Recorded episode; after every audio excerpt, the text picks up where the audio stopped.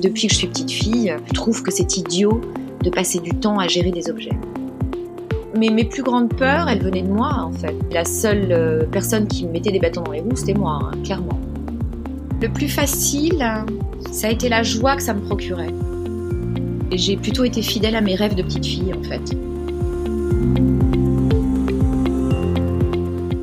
Bonjour, bienvenue sur le podcast de Ma Révolution Pro, le podcast qui t'aide à sauter le pas de la reconversion professionnelle en te proposant les meilleurs outils du développement personnel, des témoignages inspirants et des conseils d'experts. Aujourd'hui, je reçois pour un témoignage Christine Tessier, fondatrice de My Better Place. Elle est consultante en rangement et en organisation personnelle, certifiée Marie Kondo. Oui, oui, la fameuse japonaise qui a écrit ce livre qui a eu tant de succès, La magie du rangement. Christine nous parle dans cet épisode de la place des objets dans nos vies et nous raconte le choc qu'elle a eu lors de son séjour à Miami. Surtout, à travers son parcours, Christine nous invite à ne pas perdre la connexion avec qui on était quand on était petit. Bonjour Christine. Bonjour Clarence. Merci d'avoir accepté l'invitation du podcast Ma Révolution Pro. Aujourd'hui, on va parler de ta propre révolution pro. Est-ce que tu peux nous dire quelle est ton activité professionnelle aujourd'hui? Oui, alors aujourd'hui, je suis consultante en rangement et en organisation personnelle. Je suis certifiée Marie Kondo euh, et donc j'aide euh, les gens avec la méthode Marie Kondo à se désencombrer, à améliorer leur espace de vie en leur facilitant le quotidien. Donc ça passe effectivement par un énorme tri, une prise de conscience de ses possessions, de ses objets personnels sur plusieurs catégories, hein, sur euh, euh, les vêtements, les livres, tous les objets du quotidien qui font partie de notre environnement à tous. Et une fois que ce tri est fait, en pleine conscience et en faisant des choix positifs, hein, c'est un petit peu ce qui fait la différence d'une méthode de tri ou de grand ménage de printemps traditionnel, c'est que moi j'accompagne les gens pour leur faire faire des choix positifs. C'est-à-dire qu'on décide de garder ce qu'on adore, ce qu'on aime, ce qui nous rend heureux, contrairement euh, à ce qu'on ferait de manière intuitive en gardant des objets euh, ou des vêtements parce qu'ils nous vont encore. Mais bon, voilà. Généralement, ce que font tous les gens, c'est qu'on ouvre nos placards et puis on enlève ce qui nous va plus, ce qu'on n'aime plus, etc. Là, euh, le fait d'avoir cette démarche quand même qui est très responsable, très choisie, et en conscience, euh, on se rend compte que le tri est beaucoup plus efficace. Et puis ça induit bien sûr des comportements de consommation beaucoup plus responsables, beaucoup plus conscients par la suite. Et puis après, on range de manière à ce que le quotidien soit énormément facilité, à ce que nos actes de consommation, comme je le disais, plutôt euh, soient peut-être plus réfléchis, parce que du coup, comme c'est rangé, que, comme tout est apparent entre guillemets, on voit tout ce qu'on a, donc on est moins tenté de se charger et de se réconforter, je dirais, une sorte de course à la consommation qui euh, bah, ne peut mener qu'à euh, de la frustration en fait, hein, parce qu'on a toujours envie du plus, du voilà, du dernier modèle d'iPhone, du voilà. Donc en fait, moi, je remets simplement l'église au milieu du village en euh, accompagnant les gens pour remettre le rôle de l'objet à sa, à sa bonne place. Les gens qui m'appellent bien souvent ont un problème de rapport à l'objet où ils se retrouvent esclaves de leur intérieur, alors qu'un intérieur est fait pour se ressourcer et les objets sont là pour nous aider euh, dans le quotidien. Donc euh, à nous sentir plus jolis, euh, à effectuer des tâches de manière plus rapide, etc. Voilà, donc là moi je, je, remets simplement les choses à leur place. Voilà mon travail. Ok, mais je crois que t'as pas toujours fait ça. Tu faisais quoi comme métier avant? Alors j'ai eu plusieurs vies professionnelles. Euh, j'ai été professeur pendant assez longtemps, professeur de lettres. Et puis euh, ensuite je me suis orientée vers tout ce qui était décoration éphémère. Et petit à petit j'ai glissé vers euh, du stylisme photo. Donc globalement c'est un métier qui est pas très connu, mais depuis 25 euh, ans je travaillais pour des magazines, avec des photographes, euh, pour des agences de pub. Et en fait, le stylisme photo, c'est en fait faire une scénographie pour que euh, la photo soit assez jolie.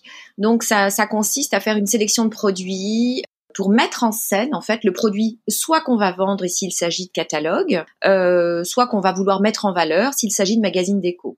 Paradoxalement, euh, j'étais envahie et entourée d'objets sur mon lieu de travail. L'inverse d'aujourd'hui finalement. L'inverse, mais en même temps, je me rends compte qu'il y a quand même une complémentarité puisque c'est très important pour moi et un endroit, euh, c'est ce que je dis souvent à mes clients, un endroit qui doit rester rangé et qui ne demande pas beaucoup d'entretien, c'est un endroit qui, avant tout, esthétiquement doit vous plaire. Donc il faut qu'il y ait quand même une certaine harmonie un petit peu comme les coins de rue qui sont laissés à l'abandon. Dès qu'on y, dès que la mairie euh, euh, l'investit et fait un mur végétal ou une jardinière, on se rend compte que les gens ont un peu plus de scrupules à laisser euh, leurs encombrants, leurs poubelles, etc. Et eh ben c'est le même système et ça, a la même fonction. Je dirais qu'on retrouve la même fonction dans, dans, dans nos appartements. Pour que ça reste rangé, il faut que ça soit joli. Donc c'est pour ça que mon ancien métier m'a vraiment aidé voilà, dans ce, cette espèce de trouver et proposer à mes clients des lieux harmonieux, euh, c'est assurer la pérennité du système qui est mis en place. Tu disais tout à l'heure que tu avais commencé comme professeur de lettres. Tu as fait ce métier-là pendant combien de temps? Alors j'ai fait ça pendant trois ans. Euh, j'étais professeur de lettres à l'étranger. Puis je suis rentrée en France et une de mes anciennes étudiantes, euh, j'enseignais à des adultes, une de mes anciennes mhm. étudiantes s'était installée en France et avait décidé de lancer un partenariat avec une société euh, anglaise qui s'occupait des vitrines de Harrods à Londres. Voilà, et m'a demandé de, de, de, me lancer, voilà, dans l'aventure, si j'étais ok. Et donc, euh, bon, j'étais un petit peu en errance professionnelle. Je me disais, j'avais pas très envie de reprendre euh, l'enseignement. Et, et, du coup, nous avons monté une, une antenne de cette société anglaise à Paris. Et donc peut-être la chance du débutant, je pense. Euh, on a décroché euh, la première année les vitrines de Noël des Galeries Lafayette. Donc ça a été euh, beaucoup de, beaucoup d'amusement, beaucoup de, de, voilà beaucoup de péripéties. Ça a été très drôle. Et donc je suis restée dans cette société pendant trois ans. Et puis après, il y a eu une grosse remise en question professionnelle où j'ai vraiment, là, ça a été vraiment le hasard euh, qui m'a. On dit qu'il n'y a pas de hasard, mais bon, j'ai, j'étais en, en interrogation. Je me disais voilà, qu'est-ce que je veux faire? Qu'est-ce que euh, j'ai vraiment envie de changer d'orientation. J'avais toujours euh, cette attirance pour la déco. Et puis j'ai accueilli une photographe euh, professionnelle qui est venue faire un reportage dans mon appartement. Et elle était seule, sans styliste. Et bah, je l'ai aidée simplement. Hein. Et à la fin de la, mmh. du shooting, on a discuté toutes les deux et elle m'a dit mais pourquoi tu te lancerais pas dans ce voilà dans ce travail? Je pense que ça te conviendrait bien. effectivement, ça me convenait pas mal. Et puis j'ai appris mon métier auprès d'une styliste pro. J'ai été assistante pendant euh, une petite année. Et puis j'ai eu mes premiers clients. Mmh. Euh, j'ai voilà, j'ai fait mes premières campagnes de pub. Et voilà, ça s'est ça s'est fait de manière assez naturelle. On peut dire que tu as connu pas mal de rebondissements dans ta carrière. Oui, je dirais pas, je dirais pas rebondissement parce qu'en fait, euh, quand on y réfléchit bien, euh, je trouve qu'il y a une, une sorte de, il y a un cheminement assez logique. Il y a quelque chose euh, où j'ai vraiment à chaque fois écouté, écouté mes envies, écouté mon cœur. Et ça a été un énorme moteur pour moi. Et puis, je pense être très ouverte aux nouvelles rencontres, euh, aux opportunités et voir comment ça résonnait en moi. Et à chaque fois, euh, j'étais assez, j'avais une, alors je sais pas, j'ai peut-être une sorte d'intuition, euh, j'en sais rien. Je, je, je, dirais, je sais pas si c'est de l'intuition ou si c'est vraiment une, une écoute, euh, mais je m'écoutais assez, oui, par rapport à mes envies. Alors comment s'est fait la bascule avec ta nouvelle activité d'aujourd'hui? Alors la bascule, ça a été un voyage, euh, un break euh, avec ma famille aux États-Unis pendant un an. Euh, on est parti vivre aux États-Unis avec mon mari et mes enfants. Et donc là, évidemment, bah, j'étais, même si j'ai fait un ou deux allers-retours avec Paris pour pour des shootings photos, j'ai quand même eu énormément de temps pour réfléchir à ce que je souhaitais faire. Il y a eu une sorte de choc en fait je vivais à Miami, il y a eu une sorte de choc par rapport à la surconsommation et à l'accumulation des gens euh, dans leur énorme maison. Il y avait, je me disais, il y a quelque chose qui va pas.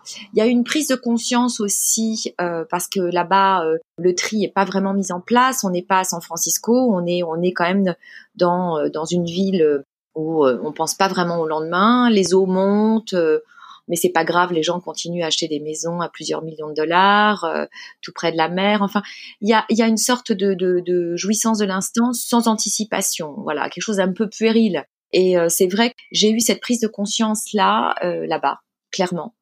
Et j'ai commencé à, à, vraiment réfléchir à ce que je pouvais faire déjà en tant que, je dirais presque citoyenne et en accord avec avec euh, mes, ma conviction euh, profonde depuis que je suis petite fille, où je me rends compte que où j'ai cette attirance pour euh, la simplification du quotidien, où je trouve que c'est idiot de passer du temps à gérer des objets. Que voilà, donc ça, ça c'est voilà, il y a eu cette espèce de prise de conscience avec tout ce que je portais en moi déjà depuis des années, et puis cette cette rencontre avec avec Miami. Voilà. Ok, donc tu pars à Miami, tu fais cette prise de conscience avec ces maisons américaines, et qu'est-ce qui se passe ensuite? Eh bien, ce qui se passe, c'est qu'à mon retour en France, je reprends mon travail habituel, je suis, je me sens moins investie, je sens qu'il y a quelque chose qui me manque, et je me dis, gardons à l'esprit cette espèce de sentiment très fort que j'ai eu là-bas, et je décide de chercher Marie Kondo. Euh, je suis prête à aller au Japon pour être formée par elle. Je suis euh, voilà. Donc là, je commence à vraiment me faire une sorte de plan d'attaque euh, avec un rétro-planning et je me dis voilà, je me laisse deux mois pour trouver la formation qui convient bien et pour être en contact avec Marie Kondo et commencer une formation. Voilà, donc je fais une sorte de rétro-planning. Et puis, euh, il se trouve que par chance, euh, je me rends compte que Marie Kondo vient à Londres euh, et qu'elle euh, qu'elle donne des séminaires. Donc tout de suite, je m'inscris au séminaire. Je me rends compte que c'est plus complexe que je ne le pensais, mais ça c'est très bien, puisque pour accéder et être accepté au séminaire, il faut déjà que j'ai absolument euh, transformer ma maison, euh, il faut que j'envoie des photos, il faut que je prouve que je suis déjà assez aguerrie aux méthodes euh, de Marie Kondo. je suis acceptée au séminaire et puis après les choses se, se s'enchaînent en fait. Hein. Après, je, je, je, me lance à fond dans la formation, je commence à ranger chez des clients, euh, j'envoie des rapports, euh, voilà, je suis, on va dire que j'ai une année un petit peu la tête dans le guidon, mais avec beaucoup de joie, beaucoup de mhm. satisfaction, parce que je sens que c'est ce je sens que c'est, c'est la bonne voie. Alors justement, si on revient sur ce moment de bascule, parce qu'on sait bien que c'est ce qu'il y a de plus difficile à faire, est-ce que tu te souviens dans quel état d'esprit t'étais entre le moment où t'es revenu des États-Unis et le moment où tu t'es lancé dans cette formation? J'ai eu je dirais que les seuls obstacles que j'ai pu connaître et les seules peurs que j'ai pu euh, avoir à ce moment-là, parce qu'il y avait un mélange d'excitation et, une énorme angoisse, hein. l'angoisse du l'angoisse du vide hein, simplement. Hein. Euh, c'est très difficile de lâcher cette habitude, un métier dans lequel on est plutôt compétent pour se lancer dans l'inconnu. Mais mes plus grandes peurs, elles venaient de moi en fait. Hein. Mes plus gros obstacles, c'est moi qui me les suis. Euh... Très honnêtement, quand j'y pense, euh, la vie m'a plutôt aidée. Euh, mais la seule euh, personne qui me mettait des bâtons dans les roues, c'était moi, hein, clairement. Et c'était quoi ces bâtons? Ils étaient de quel type? Bah, c'était euh, je vais pas y arriver, je suis pas assez compétente, un manque de confiance. Je me lance dans un truc. à l'époque, personne vraiment, enfin très peu de gens connaissaient Marie Kondo. mon entourage était un petit peu, on va dire, dubitatif euh, sur euh, alors que j'avais un travail qui marchait plutôt bien. Donc euh, oui, moi moi ces bâtons j'ai ça a été un manque de confiance en moi, ouais. Je me suis dit je vais pas y arriver, je me sentais pas assez voilà, ça a duré ça, en fait ça a duré très peu de temps hein, ces ces obstacles. Très vite, j'ai décidé de je me suis je me suis le jour où je me suis dit en fait qu'est-ce que je risque? À part que ça ne marche pas. Mais en fait, c'est idiot. Mais, mais en fait, euh, il faut se poser cette question-là. Et puis, euh, j'ai réussi à aussi conserver mon autre travail en me disant, je vais pas mettre tous mes œufs dans le même panier. Je vais faire les choses de manière progressive, même si c'était épuisant de, jongler avec les deux. Euh, je me suis dit c'est quand même pas mal parce que j'avais une petite sécurité. J'ai fait ma petite tambouille personnelle pour me rassurer en fait et pour retrouver confiance en moi. Je me suis mis des petites, euh, voilà, petits, euh, ouais, des petits garde-fous. Donc c'est comme ça que j'ai réussi à négocier et à, à dépasser euh, ces peurs en fait. C'était aussi un accompagnement personnes qui croyaient vraiment en mon projet. J'avais décidé de m'entourer vraiment à cette époque-là de gens qui croyaient vraiment euh, à mon projet, qui était qui me renvoyaient quelque chose de très positif. Donc euh, voilà, tout ça m'a permis de d'évacuer euh, d'évacuer un peu ces peurs et puis euh, et puis m'occuper de moi, beaucoup de méditation, beaucoup de voilà, beaucoup de choses. euh. Ça a été une période où j'ai où je j'ai décidé de d'être euh, extrêmement euh, centrée sur moi, très gentille avec moi. Je me faisais énormément plaisir Et de quelle manière tu te faisais plaisir? Plein de petits plaisirs. Ça pouvait passer par euh, la religieuse au chocolat dans la vitrine du pâtissier, en, euh, en un cours de danse, euh, aller voir une expo toute seule. euh. je prenais le temps, alors que j'étais quand même dans un une espèce de course effrénée à monter ma propre société, je prenais le temps pour me faire plaisir. Je m'occupais de moi, vraiment. Et en quoi c'était particulièrement important pour toi à ce moment-là? Ça permet, euh, ça permet de pas se perdre de vue. Ça permet de ne pas perdre de vue qu'un travail, il est là aussi euh, pour euh, bah, nous rendre heureux. Je me disais, il n'y a pas de raison que je, je qu'un travail soit toujours dans la contrainte. Et donc ces petits moments de plaisir, ça me connectait avec euh, avec ces cette euh, avec ce fil conducteur qui me disait en fait je fais ce travail parce que oui, ça a du sens, oui, c'est quelque chose qui résonne en moi, mais c'est aussi euh, parce que j'y trouve énormément de plaisir et j'y trouve mon compte. Tu disais que Marie Kondo, elle était encore peu connue à l'époque. Tu t'es lancée en quelle année? Euh, je me suis lancée il y a trois ans, donc en 2017. Et comment toi tu l'as découvert? Moi, j'avais lu le livre avant de partir aux États-Unis. Euh, c'est une amie qui me l'a offert hein, parce qu'elle elle savait que j'étais j'étais très euh, que depuis toujours j'étais j'étais dans ce principe de le rangement facilite la vie, euh, c'est idiot de ranger toujours, euh, il faudrait trouver un, mode de fonctionnement qui allège le quotidien. Et en fait, euh, voilà, cette rencontre s'est faite là, à ce moment-là, avant de partir aux États-Unis. Donc évidemment, la, la- graine avait déjà été plantée avant, avant de partir aux États-Unis. Oui. Tu parlais tout à l'heure du fait que ça te parlait déjà quand tu étais petite, l'organisation, le rangement. Est-ce que tu dirais aujourd'hui que l'activité que tu fais, elle est complètement alignée avec qui tu étais enfant? C'est exactement ça. En fait, quand j'étais petite fille, euh, j'avais deux parents qui travaillaient beaucoup. Euh, on avait une grande maison. J'avais deux frères euh, qui n'étaient pas très ordonnés. Et en fait, ma chambre, c'était un petit peu le, le, le, le- le- l'endroit où je me ressourçais. Et je me rendais compte que ça me permettait de me poser, oui, de me ressourcer. Et puis, par extension, bah, j'ai commencé, euh, j'ai un parcours un petit peu similaire avec euh, Marie Kondo, en fait. Quand on lit le livre, euh, c'est ce qui m'a un peu interpellée quand j'ai lu son livre, sur son histoire personnelle. J'ai commencé à mettre en place des choses dans la maison pour simplement, euh, je vais dire, que nos parents passent plus de temps avec nous et qu'ils soient moins, euh, voilà, essayer de faciliter le quotidien, essayer de, de faire en sorte que les choses se, euh, se passent mieux, qu'on ait plus de temps euh, entre nous euh, euh, à s'occuper des relations euh, humaines plutôt que de s'occuper de nos relations avec les objets et à chercher des choses et à voilà. Donc par extension, j'ai commencé à ranger, à être ordonnée, à voilà. C'est quelque chose après que j'ai poursuivi ben, dans ma vie d'étudiante, dans c'était une sorte de enfin c'est pour moi c'était du bon sens Euh, c'était euh, Mhm. c'était c'était complètement idiot de passer du temps à chercher des objets. Pour moi c'était juste du bon sens en fait. Pour moi l'essentiel n'était pas là. Je préférais passer du temps avec mes amis avec ma famille que que de, de ranger euh, voilà, ce que je dis à mes clients le rangement n'a absolument aucun intérêt. Il faut ranger une fois pour toutes et euh, ne plus y revenir quoi. Et à quel moment tu dirais que tu as vraiment pris conscience que tu pouvais en faire un métier? Bah, je pense que c'était vraiment aux États-Unis. Quand j'ai commencé à me renseigner, je me suis dit, mais en fait, c'est un métier qui existe. Bien évidemment, c'est super. Alors que des années auparavant, j'avais une grosse remise en question professionnelle. Je dirais il y a à peu près dix ans. Et euh, je me souviens très bien d'une conversation avec une personne que je voyais qui était un peu mon mentor. Et euh, elle me dit, c'est très simple, en fait.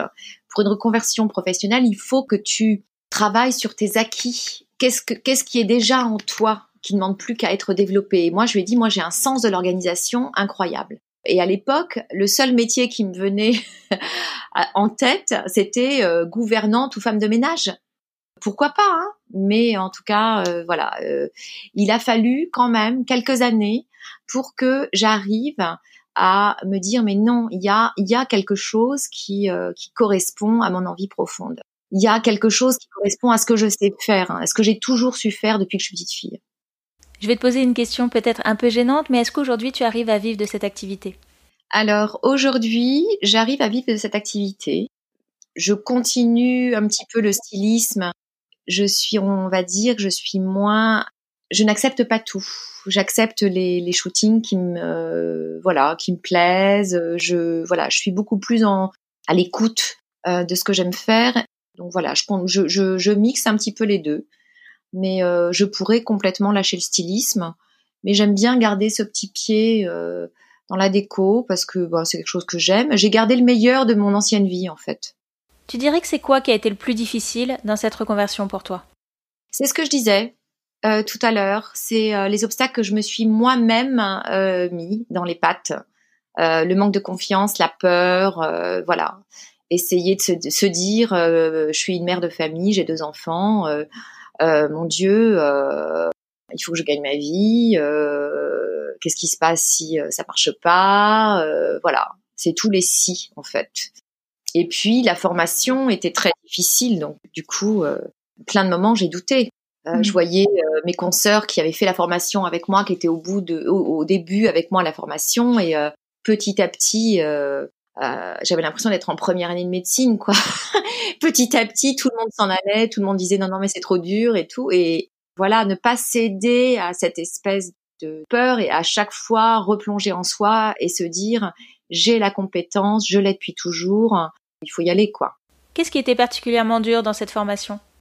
Alors déjà, c'est une formation qui est, complète, qui est complètement en anglais. Moi, ça me posait pas trop de problèmes, mais c'était plus. Euh, il y a quand même un, une même si on est on, on, parle anglais couramment, il y a quand même une concentration qui est exigée, qui est, qui est, qui est plus voilà, on est on est beaucoup plus sollicité. Euh, c'est un petit peu plus difficile de se concentrer. Au bout d'un moment, on lâche un peu, on perd le fil. On va dire que c'est moins naturel, ça demande un effort constant. Et puis, euh, ça a été euh, une exigence euh, de Marie Kondo sur euh, ben, toute la pratique avec le client. On doit fournir euh, à peu près une centaine d'heures de rangement avec avec des clients. un des clients, on doit avoir rangé toute sa maison et pour chaque session de 5 heures, on envoie des rapports. On est très challengé sur mes sur euh, l'accompagnement, euh, je dirais pas psychologique parce qu'on n'est absolument pas psychothérapeute ni psychologue, mais euh, tout l'accompagnement du client par rapport à ses réticences à se débarrasser d'objets, par rapport à ses propres peurs, etc. Donc voilà, on avait, ça demande énormément de travail. Et une fois qu'on a fourni tout ce travail, il y a beaucoup d'étapes où à chaque fois on est challengé, on peut complètement recommencer depuis le départ. Donc euh, après, euh, ces, ces, rapports sont déjà filtrés une première fois. On peut nous demander de refaire entièrement la maison de quelqu'un. Ça peut repousser à chaque fois d'un an l'échéance qu'on s'était fixée pour euh, pour lancer son entreprise. Donc c'est assez stressant. Puis après il y a, y a un examen écrit. si on le loupe, c'est pareil, on recommence tout depuis le début. Puis après il y a un entretien oral. Voilà, ça peut s'avérer décourageant. On vient de parler de tout ce qui a été difficile pour toi, mais à l'inverse, est-ce qu'il y a des choses qui ont été faciles? Euh, Le plus facile, ça a été la joie que ça me procurait. Le plus facile, ça, je pense, était euh, mes premiers rendez-vous avec mes clients durant la formation. Hein, donc j'avais euh, des clients, je ne me faisais pas payer bien sûr puisque j'étais toujours en formation et que j'étais pas certifiée. Mais c'était ce, ce, cette joie de, de, de faire ce travail avec mes clients. Donc ça, ça a été, euh, ça, ça, a été euh, formidable. Ça, ça a été assez facile. J'ai tout de suite vu que il y avait euh, une sorte d'évidence et que les choses étaient faciles et fluides avec les clients. Voilà, donc ça, c'était facile. Le, le, rapport avec les clients, l'écoute, tout ça, je l'avais déjà en moi, je pense. Hein, et ça, ça a été facile pour moi. Ouais. Et sur quelle qualité ou ressources personnelles tu t'es appuyée? Ma résilience, j'ai une, je suis très résistante, très résistante à la difficulté, à un effort soutenu. Donc ça, euh, ça c'est quelque chose que j'ai depuis, euh, depuis euh, toujours. On dit toujours en rigolant euh, que je suis courageuse, mais euh, j'ai, j'ai voilà, je me suis vraiment appuyée là-dessus. Et puis l'écoute des autres. Ouais, et ça, ça m'a vraiment aidé pendant ma formation parce que lorsqu'il a fallu que je me forme euh, et que je sois en, on va dire, atelier pratique avec les clients, je me suis rendu compte euh, par rapport à, à certaines autres personnes qui étaient avec moi, qui avaient des difficultés, qui faisaient la formation aussi, que j'étais, euh, dans l'écoute et, et j'étais pas du tout, du tout dans le jugement et et ça, ça m'a vraiment aidé. Ça, c'est quelque chose que j'ai depuis que je suis petite fille aussi. Je sais bien écouter. Je suis pas, je suis pas une grosse communicante. Alors justement, si tu regardes cette petite fille que tu étais et que tu regardes ton parcours, qu'est-ce que tu te dis aujourd'hui? Bah, Je me dis que je lui ai été plutôt fidèle à cette petite fille en fait. J'ai pris des chemins de traverse, mais que ces chemins-là m'ont, en fait, comme je disais au début de l'interview, ils avaient tous un sens en fait. Il y avait une sorte de logique pour arriver à ce que je, suis maintenant et euh, je me dis que finalement, bah, j'ai plutôt été fidèle à mes rêves de petite fille en fait qui est quand même une grosse satisfaction. ouais, c'est sûr. Et qu'est-ce que tu voudrais qu'on retienne justement de ton parcours? Je dirais un petit peu, je vais faire une analogie avec euh, mon travail euh, quand je demande à mes clients de trier leurs vêtements. Quand on ne, retenir et euh, ne choisir que ce qui rend heureux et ne pas évacuer en fait, ne pas faire des choix négatifs mais toujours des choix positifs. Donc par exemple dans un parcours professionnel dire ah ben non, moi je peux, je veux pas faire ça, je veux pas faire ça, je veux pas faire ça, je veux pas faire ça, mais plutôt ou je ne suis pas faite pour ça, je ne suis pas faite pour ça, je ne suis pas faite pour ça, mais plutôt ah j'aime bien ça, j'aime bien ça, je suis faite pour ça, je suis faite pour ça. Ça c'est complètement, euh, c'est un truc auquel on n'est pas du tout habitué. Notre cerveau est pas habitué à, à, fonctionner comme ça, mais ça change tout en fait. Et dans mon parcours, je pense que ce qu'on peut retenir, c'est le choix positif, les choix positifs que j'ai fait à chaque fois je n'ai jamais pris un travail euh, parce que euh, parce qu'il fallait, parce que voilà. Bien sûr, hein, euh, j'ai eu des, des, boulots alimentaires comme tout le monde, hein, euh, parce qu'il faut gagner sa vie, mais voilà, ça a toujours été plutôt des choix positifs tout le temps. Et quel conseil finalement toi t'aurais envie de donner à quelqu'un qui a envie de se lancer aussi dans une reconversion professionnelle? Penser à ses compétences profondes et les compétences profondes dont on a parlé, c'est euh, ça, ça c'est quelque chose qui émerge très tôt dans la vie de, des gens. Moi, je me suis vraiment appuyée sur la petite fille que j'étais pour euh, orienter mon parcours professionnel. Donc, c'est peut-être un, un, gros retour en arrière, une petite introspection en se rappelant qui on était quand on était petit et quels étaient nos rêves. Euh, s'appuyer sur euh, sur cette espèce de période où tout était possible. Donc ça, c'est quelque chose de très motivant et euh, ne pas garder ce fil, ne pas perdre ce fil-là et garder euh, garder ce quand on est petit, on dit ben voilà, moi plus tard je serai pompier, moi plus tard je ferai ci, je ferai ça. Essayer de garder cette espèce de, de, liberté. Voilà, je suis absolument convaincue que quand on fait un métier pour lequel on est fait, les choses hein, se font de manière naturelle et euh, c'est un petit peu une rencontre en fait. Un métier, c'est comme une rencontre avec quelqu'un. Quand on rencontre la bonne personne pour partager sa vie, euh, les choses se font de manière naturelle il y a pratiquement pas d'obstacle. En tout cas au début. Mais les choses se font de manière naturelle. Donc il y a quelque chose de d'évident en fait. Et euh, moi je suis très attentive à ces signaux-là. Voilà. Oui, ça demande des efforts, mais euh, on n'a pas l'impression de se trahir. On est, on, sent, on sent qu'on est, euh, que toutes les choses se réalisent derrière. Voilà. Moi je je, je, je suis assez attentive à, à, tout ça et à pas perdre cette connexion avec euh, avec qui on était quand on était petit. Ça c'est super important. Oui, je suis d'accord, c'est très important. Pour terminer, est-ce que tu aurais un livre ou un podcast à nous recommander? Alors moi, je bon bah ancienne prof de lettres, hein, moi j'ai un livre qui m'a énormément aidé, qui est un livre bizarrement sur la richesse qu'on peut développer euh, à travers la solitude et le fait de se construire en apprenant à être entier soi-même et en trouvant la sécurité en soi. Enfin, c'est mon livre de chevet. Hein. C'est bien sûr L'être un jeune poème de, de un jeune poète de Rainer Maria Rilke, qui est vraiment pour moi un guide absolu euh, sur euh, choisir euh, peut-être des parcours un peu difficiles, qui nous paraissent difficiles à première vue, mais finalement qui sont plus proches de nous euh, c'est euh, l'éloge de la solitude, l'éloge de choisir des chemins qui paraissent difficiles par rapport à des chemins qui paraissent euh, beaucoup plus faciles et, et sans, sans, sans encombre. Voilà, c'est c'est un très très très beau livre. Merci beaucoup Christine d'avoir partagé tout ça euh, avec nous. J'ai beaucoup aimé la façon euh, dont tu nous as parlé de cette petite fille et on sent vraiment aujourd'hui que tu es complètement euh, alignée avec elle. Merci beaucoup. Mais je t'en prie. Au revoir Clarence. Au revoir Christine. Voilà, cet épisode est à présent terminé. Vous pouvez retrouver Christine sur son site internet mybetterplace.fr et la suivre sur les réseaux sociaux au même nom. Je vous mettrai tous les liens dans la description de ce podcast. Si cet épisode vous a plu, abonnez-vous à ce podcast Ma Révolution Pro afin d'être sûr de ne rater aucun épisode. Merci également de laisser un commentaire et une note 5 étoiles sur votre plateforme de podcast préférée, ça permettra ainsi à d'autres de le découvrir. Je vous remercie et je vous dis à très vite. Au revoir.